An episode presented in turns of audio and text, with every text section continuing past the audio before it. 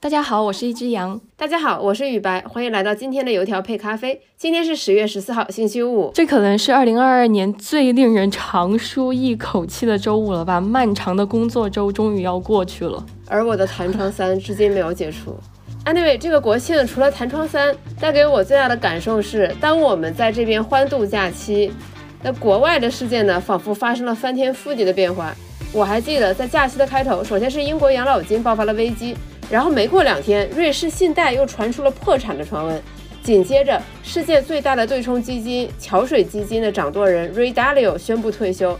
哎，就因为我和雨白分隔两地嘛，但是每天都能收到他给我发的信息，然后再配上一连串的问号过来，然后我们就会觉得其实还蛮迫不及待想要分享给大家的。所以恢复更新的第一期，我们想和你重点回顾一下这段时间值得关注的大事件，以及我们在国庆节期间的一些见闻和感受。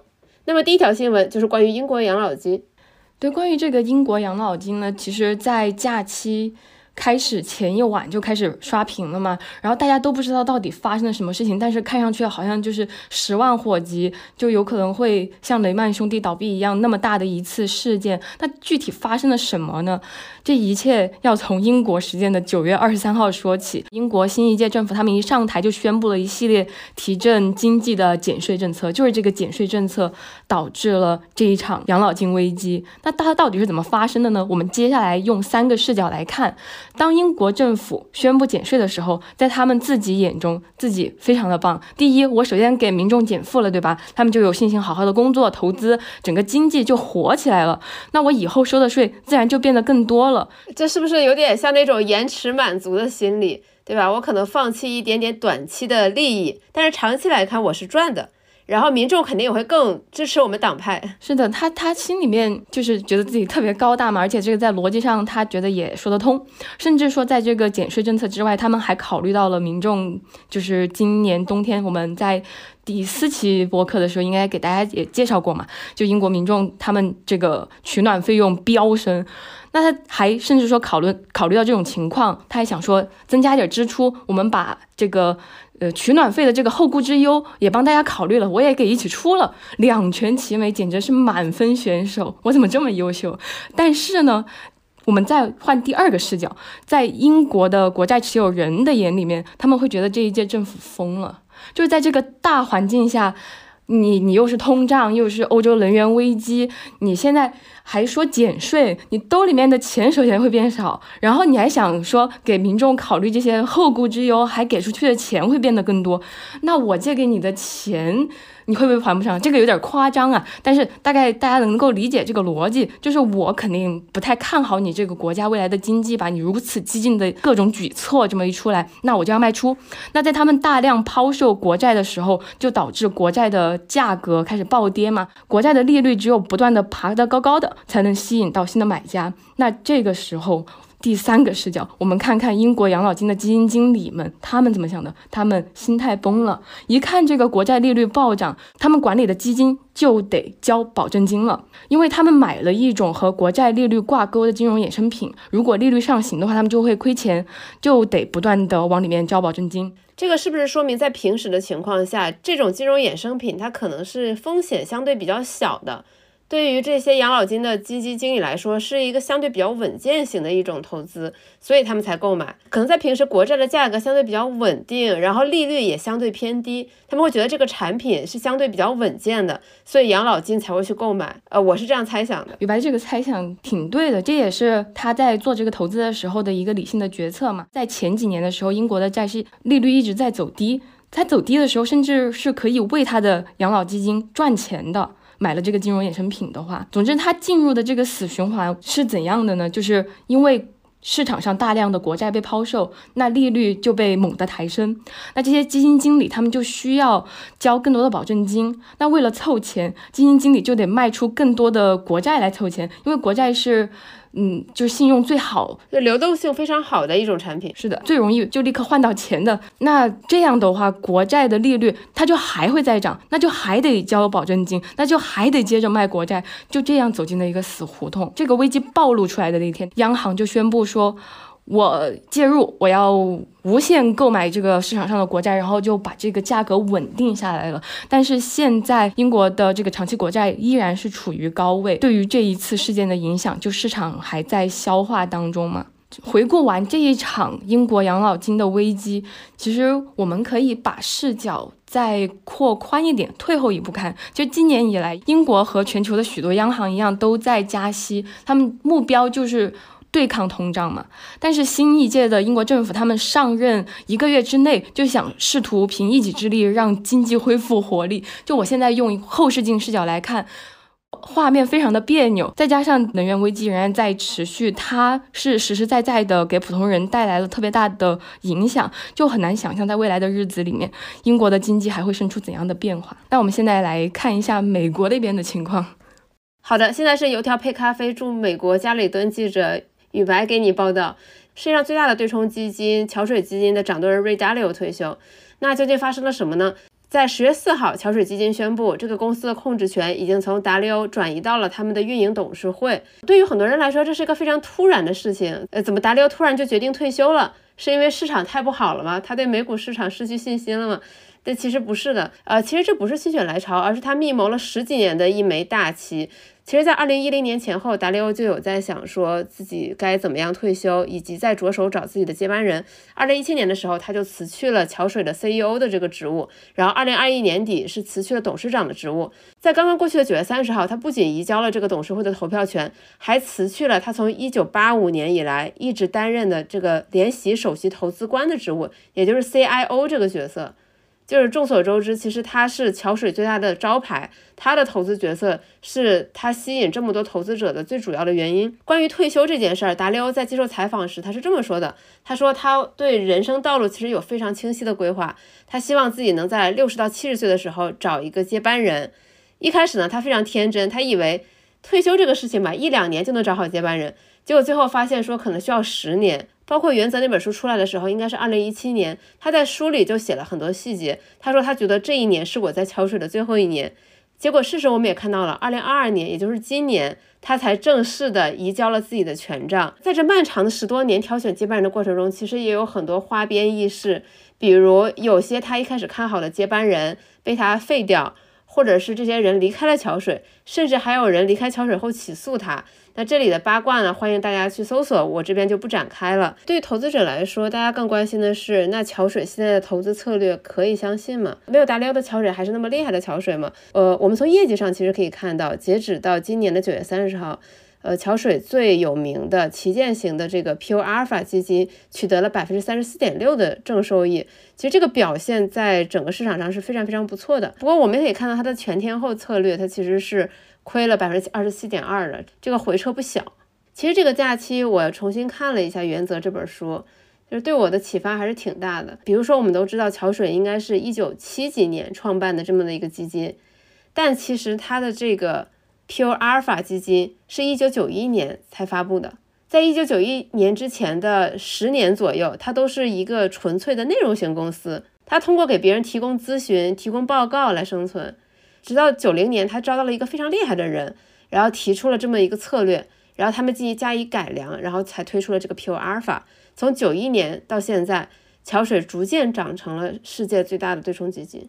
为什么我会这么关注达利欧的履历？是因为之前有一个很著名的投资人跟我说，《原则》这本书非常值得一看，但它值得看的只有达利欧履历的部分，他后面讲工作和生活原则部分你可以不看。他为什么这么讲？他说你需要看他经历过什么样的事情，他是怎么样接触到的投资，他怎么样构建自己的整个投资体系，你才能更好理解他如何形成了这些原则。也就是说，这些原则不重要。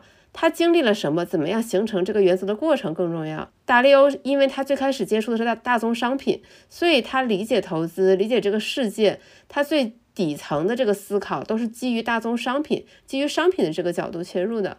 所以你通过这个角度，你就能更好的理解他的投资思想是怎么样建立起来的。我觉得这个他的这个说法对我来说启发还是挺大的。那你自己本身对于他后面提到一些具体的原则？嗯，怎么说呢？他会对你有帮助吗？那些原则还是你完全就直接就听从他的建议，就直接没有看呢？呃，不会啊，我觉得读书很多时候就是让书中这些思想从你的身体里穿过去，然后留下来的就会成为你的东西。所以你刚才问我，我脑海中第一反应就会跳出那个公式：痛苦加反思等于进步。